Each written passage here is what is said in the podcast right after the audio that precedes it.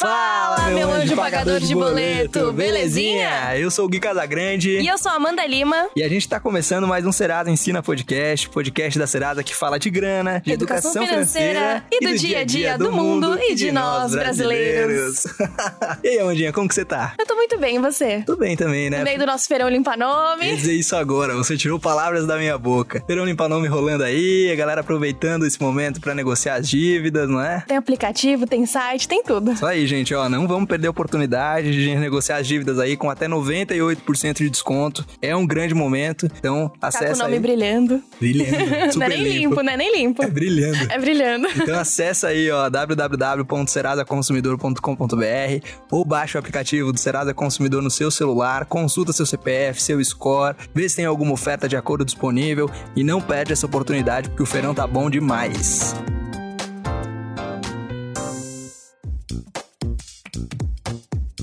Bora saber o que rolou nessa semana na história? Bora, Mandinha, vamos começar então com 1932. Nessa semana, em 1932, foi criada no Brasil a Carteira de Trabalho no governo Getúlio Vargas. Gente, é importante lembrar aí que a Carteira de Trabalho é um documento que é de direito de todo brasileiro. As regras mudam de estado para estado, né? Mas as informações estão disponíveis no www.trabalho.gov.br no menu Rede de Atendimento. Aí você consegue descobrir aí em que lugar você pode tirar sua carteira de trabalho, renovar sua carteira de trabalho. E vale a pena ressaltar também que desde 2009 foi criada a carteira de trabalho digital, né? Então quem quiser acessar aí também os dados pode por esse mesmo site conseguir acessar as informações e a carteira de trabalho digital. 1960. Brasília é inaugurada como capital brasileira. Já foi pra Brasília já, Mandinha? Nunca fui, mas eu tenho muita vontade, porque eu sou fotógrafa e aquela arquitetura toda é muito maravilhosa. Assim, eu tenho vontade de ir pra Brasília só pra fotografar tudo aquilo. Vou te contar aqui, ó. Já tive a oportunidade de estar na, em Brasília e a cidade é incrível. Ela é extremamente planejada, tudo é bonitinho, tudo é igual, a cidade toda setorizada. Enfim, Ai, que sonho. Cidade é incrível. 1990, o recém-eleito presidente do Brasil, Fernando Collor de Mello, por meio da sua ministra da Fazenda, Zélia Cardoso de Mello, declara o confisco de todas as cadernetas de poupança do país com mais de 50 mil cruzeiros. Então, lá na década de 90, eh, no início né, da década de 90, o cruzeiro era moeda e a medida aconteceu eh, bloqueando o saque das cadernetas de poupança e fazia parte do pacote econômico do governo. O Plano Collor 1 era o quarto pacote econômico implementado em cinco anos. Todos eles tinham o objetivo de controlar a inflação. O valor dos produtos dobrava de um mês para o outro, era uma bagunça. A economia só passou a se estabilizar com o lançamento do real, que é a nossa moeda, é, no ano de 1994. Foi o ano que eu nasci. 1991. Amapá e Roraima ganham condição de estado, então nessa época o Brasil começou a contar com 25 estados. Já foi pra Amapá já, né? Já fui pra Amapá. Não fui ainda, quero conhecer. Faltam quantos estados pra você? Faltam quatro. Ai, tá quase. 2001, nasce a bezerra Vitória, o primeiro animal brasileiro a ser clonado. 2006. Inauguração do Museu da Língua Portuguesa no Brasil, na cidade de São Paulo. E também em 2006, nessa semana, o Twitter foi lançado. Segundo os últimos dados divulgados pela rede social, o Twitter conta hoje com mais de 330 milhões de usuários e o Brasil ocupa a sexta posição em número de usuários ativos. Você usa muito Twitter, Amandinha? Eu tenho Twitter desde 2009. Então, deixa eu te contar a minha tour com o Twitter. Eu entrei no Twitter em 2009, aí passou um momento da minha vida aí que eu acabei me afastando da rede social. Eita. E agora eu estou de volta. Tô acompanhando, tô amando todos os tweets. Você tá acompanhando meus tweets? Muito Sim. bom. Gente, a gente não poderia deixar de falar nessa semana de um dia que é muito importante pra gente do Serasa Consumidor. Que dia que é esse, Amandinha? É o dia do consumidor. É isso! Então a gente comemora no dia 15 de março, o Dia do Consumidor. E pensando justamente nisso, a gente resolveu, é, nesse episódio, trazer uma, uma informação que é uma informação muito perguntada por muitos consumidores, né, Amandinha? Quem que vai vir falar com a gente hoje? Hoje o nosso convidado é o Elias Sfer, ele é presidente da ANBC, Associação Nacional dos Bureaus de Crédito, e ele trouxe muita informação relevante, um conteúdo bem rico para os nossos consumidores sobre cadastro positivo. Show de bola. Então vamos agora pro nosso bate-papo com o Elias.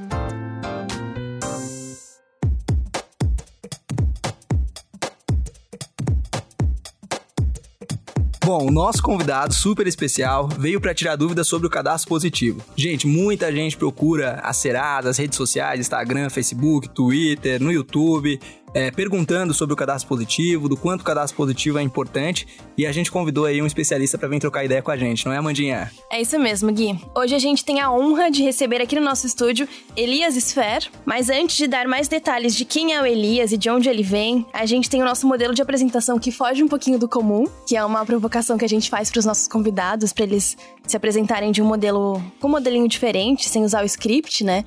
Então, Elias, seja muito bem-vindo ao nosso estúdio do podcast do Serasa Ensina. A gente gostaria que você se apresentasse sem usar cinco itens que todo mundo usa, que é nome, idade, o que estudou, no que trabalha e onde você mora. Por favor, pode começar. Opa, muito bem. Olha só, obrigado pelo convite. Prazer, grande prazer estar aqui com vocês, falar sobre o cadastro positivo. É, eu me apresentando assim de uma maneira bastante simples, eu sou casado, tenho dois filhos, vivi no exterior, gosto de viajar, gosto de estar exposto a novas culturas, gosto de ouvir gente diferente e gosto de participar de serviços comunitários. Tanto, tanto que agora atualmente faço parte de uma associação que tem esse papel simplesmente de fazer a ponte entre o setor e também fazer a ponte com as partes relacionadas. Que legal, temos coisas em comum então. Obrigada, Elias. e agora seguindo o nosso script tradicional, então, conta pra gente quem é o Elias. Bom, o Elias é um engenheiro né, eletrônico formado pela, pela Escola Politécnica, tem engenharia nuclear também, tem pós-graduação na Getúlio Vargas, tem mestrado nos Estados Unidos na Kellogg Business School e trabalha hoje na Associação Nacional dos Birôs de Crédito. Boa, muito bom. E já que o senhor falou da, da Associação Nacional de Birôs de Crédito, então, quem é a, a NBC, né, como é conhecida? Qual que é o papel da NBC no Brasil hoje? A NBC é uma associação que representa os birôs de crédito que atuam no Brasil e tem como um dos sócios a Serasa, a Serasa Experian. É, os nossos propósitos são incentivar a disciplina de crédito em toda a sociedade, por isso estamos aqui, faz parte do nosso papel também. Promover eficiência e eficácia do setor de birô de crédito, aproximar o setor de birôs de crédito de partes relacionadas como instituições financeiras, órgãos governamentais e outras entidades. E outro fato muito importante é estimular a educação financeira Papel que, aliás, a Serasa ensina é importante aliado. Então, parabéns a vocês aí pela iniciativa. Obrigado, obrigado. A gente tem um compromisso muito grande aí, eu, Amanda e mais uma parte do time trabalhamos com educação financeira, né, Amandinha? E a gente gosta muito de criar essas oportunidades para o consumidor efetivamente poder é, ter acesso à educação financeira, que ainda é um grande tabu no Brasil, porque não é algo acessível com facilidade, e a gente quebrar isso em partes um pouco menores e as pessoas poderem consumir esse conteúdo aí. Elias, já que você tocou no assunto da NBC, conta um pouquinho pra gente da história dela e qual que é o papel dela aqui no Brasil, por favor. Bom, a NBC nasceu em 2015. Desde lá, temos trabalhado intensamente na promoção do conhecimento sobre as atividades de birôs de crédito e a sua função socioeconômica. Uh, os birôs são agentes fundamentais para a dinâmica do crédito e para uma economia forte. Quanto mais ativo for o setor de crédito, mais forte será a economia, com a geração de empregos, renda dignidade e bem-estar social. Show de bola. É, agora que a gente já contextualizou, né, quem é a NBC e o papel dela, que é um papel super importante no Brasil, vamos falar do que todo mundo quer ouvir. Vamos falar do cadastro positivo. É incrível, né, Amanda? Quanto tem gente procurando todo dia pela gente e perguntando, questionando sobre o cadastro positivo.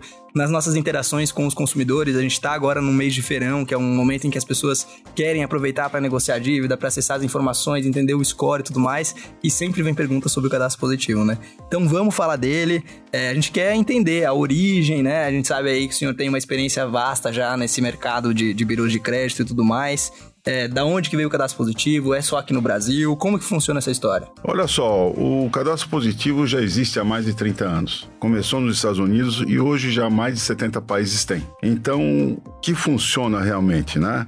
É o, o cadastro é uma base de dados e informações relativas ao comportamento de crédito e as obrigações financeiras quitadas ou em andamentos que consumidores e empresas né, têm e que nós chamamos de tomadores de crédito. O cadastro reúne informações do histórico de financiamento, empréstimo instituições financeiras ou comércios e outras contas como serviços continuados, água, luz e gás. Ele permite às empresas que concedem crédito, os credores, que a gente chama de credores, uhum. é uma avaliação individual mais precisa, mais justa do consumidor ou da pessoa jurídica, tá certo? A lógica é simples. É, Para a pessoa que tem um bom comportamento de crédito, ele vai ter uma condição mais favorável áudio seja na taxa de juros, seja nas condições de crédito, como prazo e volume de crédito. E para quem realmente não tem as contas né, em bom andamento, existe a oportunidade dela tomar conhecimento e corrigir né, o que está pendente e aí começar a se beneficiar também do cadastro positivo. Muito legal. É, e a gente está passando aí por um. Esse ano é um ano muito marcante na situação do cadastro positivo, né? A gente passou por algumas mudanças. Como que funciona essa questão de eu ter o cadastro positivo, eu entrar no cadastro positivo, eu sair no cadastro positivo, eu posso entrar, posso sair a hora que eu quiser? Como que é essa situação? Essa é uma boa pergunta. Ah, anteriormente, a nova lei do cadastro positivo, você teria que fazer uma opção para entrar e escolher o birô de crédito, certo? A lei nova entendeu que o cadastro positivo traz benefícios socio socioeconômicos e com isso a lógica ficou ao contrário. Todo mundo entra e sai quem quiser e volta quem quiser também. Uma vez que você sai, você também pode voltar. Então, com isso se gerou uma dinâmica muito mais justa de avaliação, trazendo transparência entre a relação entre o credor e o tomador de crédito. Show de bola. Elias, muita gente acha que aderindo ao cadastro positivo vão começar a conceder os dados bancários, do cartão de crédito, os dados sobre os investimentos que eles fazem. Todas essas informações conferem? Como que tá isso agora? Olha, a lei, a lei foi bem clara. Ela vai trazer informações sobre o pagamento dos serviços de créditos tomados. Não vai abrir se você comprou uma bolsa, ou se você foi no cinema, ou se você comprou um carro. Simplesmente vai ver, você tem um volume que você tomou de crédito e você assumiu uma obrigação de alguns pagamentos em certas datas e como é que você está se comportando. Então é simplesmente um, uma avaliação de como você lida com o crédito que você recebeu. Muito legal. Muitas pessoas acham que a partir do momento que estão né, dentro do cadastro positivo, ah, não, mas aí vão saber tudo que eu tô fazendo, tudo que eu tô comprando, a minha fatura do cartão e tudo mais, aonde eu fui, onde eu comprei, e na verdade não é isso. Né? Perfeitamente, né? não é isso. Você simplesmente vai ter o volume e vai saber realmente como é que ela paga. E a, e a lei do cadastro positivo está em perfeita sim, sintonia com a lei de proteção de dados pessoais. Então, o consumidor ou a pessoa jurídica pode ficar tranquila, porque vai ter toda, todas as informações que serão usadas terão somente para avaliação de crédito e com isso a gente pre eh, preserva a privacidade da, do cidadão ou da pessoa jurídica. Agora vamos falar um pouquinho dos benefícios do cadastro positivo. Elias, qual o benefício que o consumidor brasileiro tem com o cadastro positivo atualmente? Olha, o cadastro positivo, primeira, primeira grande função do cadastro positivo é fazer a inclusão financeira. O que, que é isso? Né? Anteriormente, as pessoas só tinham acesso ao crédito se tivesse dados bancários. A lei nova colocou novos setores, como telecomunicações e serviços continuados, água, luz e gás, e com isso a gente vai poder endereçar cerca de 40 milhões de pessoas que são desbancarizadas. Essas pessoas são chamadas invisíveis ao crédito, porque quando a pessoa vai conceder o crédito, vai entrar, não vai achar as informações, tem dúvida ou não fornece o crédito. Agora, se ela for uma boa pagadora de água, luz ou gás ou telefone celular, ela começa a aparecer, ela consegue ser avaliada e com isso ela começa a ter acesso do crédito. Essa, essa é uma primeira, esse é um primeiro grande benefício. Segundo grande benefício é, às vezes a pessoa teve um problema na vida e foi negativada, ou esqueceu, ou teve um problema de saúde, ou está em litígio né, com o banco tentando resolver uhum. e ela aparece negati negativada. E com o cadastro positivo, a gente consegue ver não só essa parte negativa, hoje, né? Consegue ter as informações do perfil e do comportamento de crédito. Então, em vez de eu ter só uma fotografia, que é o negativo, eu começo a ter o filme, que é o positivo. Então, com o filme, eu tenho uma avaliação muito mais justa da, do, do tomador de crédito. Com isso, eu acelero a, a disciplina de crédito, reduzo a inadimplência, porque eu tenho uma melhor avaliação, certo? E em reduzindo a inadimplência, que é cerca de 30% do spread bancário, que é a taxa de juros, a gente tem juros a um, a, um valor muito mais acessível e mais justo. Boa. É legal isso que você falou, a metáfora da, da foto e do filme, eu achei muito legal. Falando um pouquinho dessa questão da foto do filme, é em questão de tempo. A foto hoje seriam os cinco anos que a gente tinha do cadastro negativo. E esse filme, qual é a duração desse filme? Quanto isso contribui para o filme é cerca de 15 anos. Então, é, 15 anos das informações financeiras dos consumidores é, são agregadas no cadastro positivo? Vão, e... ser, vão ser construídas ao longo do tempo. A gente vai receber agora 12, 13 meses, né? Daí para frente vai se construindo até ter um período de 15 anos. Muito legal. E com isso aí você tem uma imagem muito mais justa né, da, do comportamento da pessoa, em vez de algo pontual que todo mundo passa, né? Problema todo mundo tem. Sim. Certo? Muito legal. É, e falando então um pouquinho dos benefícios para a economia, você já falou aí da redução de taxa de juros juros e tudo mais, mas o que a gente pode esperar de ganho para o nosso cenário econômico no Brasil hoje? Olha, a, o crédito é, um, é uma grande ferramenta né, de incentivo à economia. A relação crédito hoje no Brasil com relação à economia como um todo é cerca de 47% só. Nos Estados Unidos é 150%. Então, se tem muito mais crédito, então as pessoas têm muito mais acesso a recurso. E no Brasil, esse impacto a médio e longo prazo vai se refletir uma injeção de cerca de 1,3 trilhões de reais na economia. É, vai beneficiar, de primeiro momento, cerca de 22 milhões milhões de novos consumidores, um aumento no PIB de 0,54% ao ano, porque uma economia forte ela por si só cresce, uma queda de inadimplência de até 45% e uma estimativa de 450 bilhões de arrecadação de impostos federais sem subir a taxa de imposto. É muito positivo mesmo. É, ajuda, ajuda, o, ajuda a pessoa, né? ajuda o Estado e com isso a gente tem recurso para os estados, para o governo federal, para poder né, ser aplicado em saúde, educação e outras, outras finalidades sociais. Elias, e qual que é o papel dos birôs de crédito nesse novo contexto do cadastro positivo? Bom, os birôs de crédito são, são, são chamados de GBDs, né? E são os bancos de dados que vão receber qual, qual o grande papel deles aí? Eles vão receber as informações todas dessas fontes e vai fazer a democratização do acesso a essas informações através da nota de crédito, tá certo? Então, anteriormente, os dados eles eram fechados nas, nas instituições, hoje eles migram para os quatro birôs de crédito e com isso, não só os bancos, mas o varejo, mais a, a, a, as telcos, mais as, as utilidades, além de contribuírem com dados, vão ter acesso a uma informação muito mais rica e, consequentemente, vai ter acesso a nota de crédito muito mais justa. Boa. E a gente sabe aí, né, o quanto os brasileiros são preocupados com o score, a gente tem o Serasa Score, e muita gente vem perguntar, né, o que eu posso fazer para o meu score aumentar e tudo mais. Então, com esse novo movimento aí do cadastro positivo, a gente espera aí ganhos significativos na pontuação de, de muitos consumidores. Certamente, porque olha só, numa primeira análise que nós fizemos, pegamos uma população da classe C, D e E, fizemos a nota de crédito simplesmente com negativo ou outras informações. Uhum. Quando a gente colocou o cadastro positivo, 60% dessa população, nota de crédito subiu, mostrando que são bons bom pagadores, mas estão tendo taxas de juros injustas ou não equilibradas com relação ao comportamento. É um ganho muito bom para o consumidor, realmente. Bom, a gente está chegando na, na nossa reta final da nossa conversa aqui, Elias.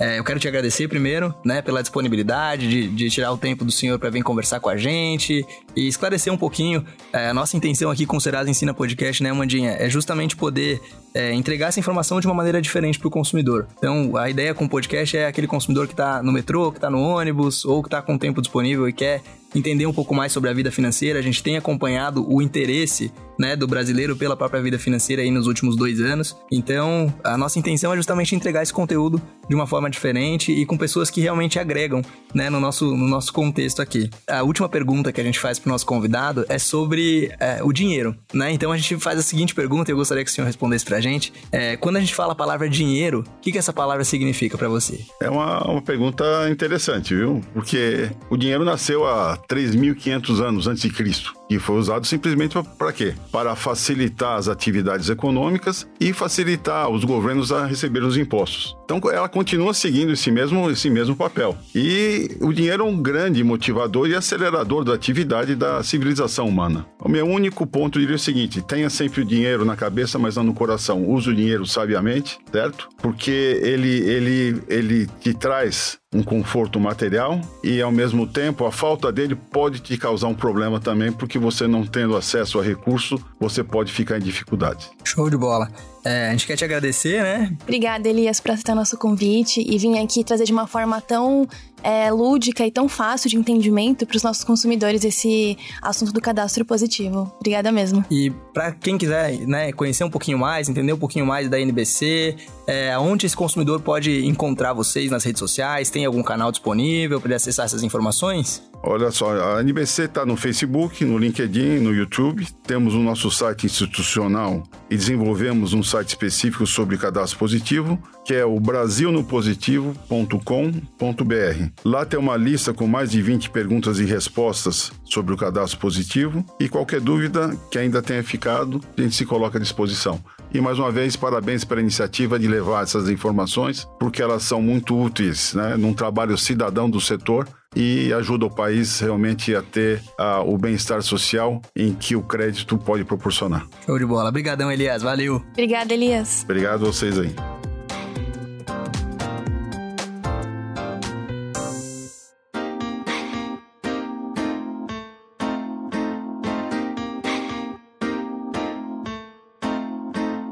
Gui, vamos agora para o quadro Dúvida da Semana, onde os nossos consumidores mandam algumas dúvidas referentes aos nossos produtos, serviços ou mercado financeiro como um todo, para a gente tirar essas dúvidas deles aqui no nosso podcast.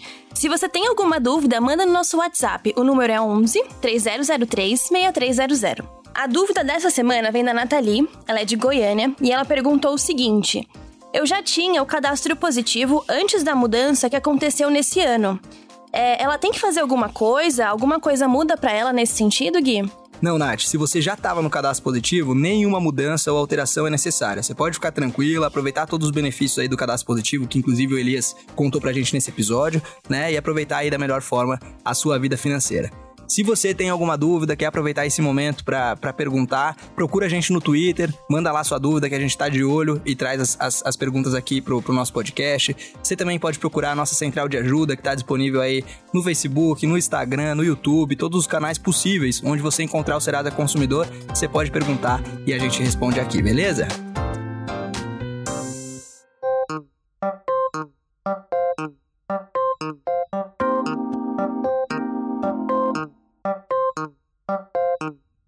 Vamos agora pro score da semana. E, gente, infelizmente, essa semana é uma semana aí que medidas mais drásticas estão sendo tomadas por todo mundo e aqui no Brasil por conta do coronavírus.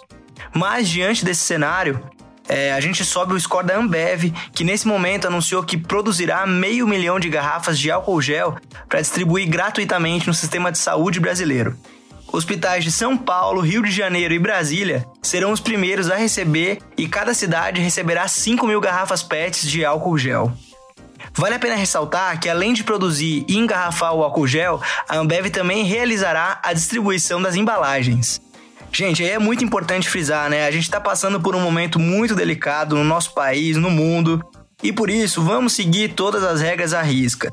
Não saia de casa, use álcool gel, lave as mãos com água e sabão aí constantemente. E aproveite esse período já que você está em casa para ler, aprender mais sobre educação financeira e principalmente prestar atenção nos hábitos que você tem dentro de casa de consumo, de água, de luz e tudo mais. Inclusive, no episódio da semana que vem, a gente vai falar exatamente disso, então fica ligadinho aí, viu?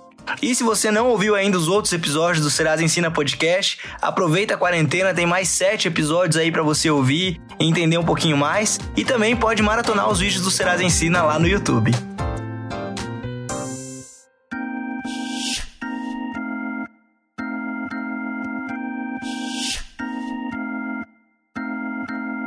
Estamos chegando ao final de mais um episódio do Serasa Ensina Podcast. Hoje contamos com a presença do presidente da NBC, a Associação Nacional dos Birôs de Crédito, Elias Sfer, onde ele pôde contar um pouquinho pra gente das novidades do cadastro positivo, o que vai mudar na nossa economia, o que muda para os nossos consumidores e tudo o que traz de benefícios pra gente. É isso aí, gente. Muito obrigado. Estamos encerrando mais um episódio aí do Serasa Ensina Podcast. Fica ligadinho que semana que vem tem mais. Valeu! Valeu, tchau!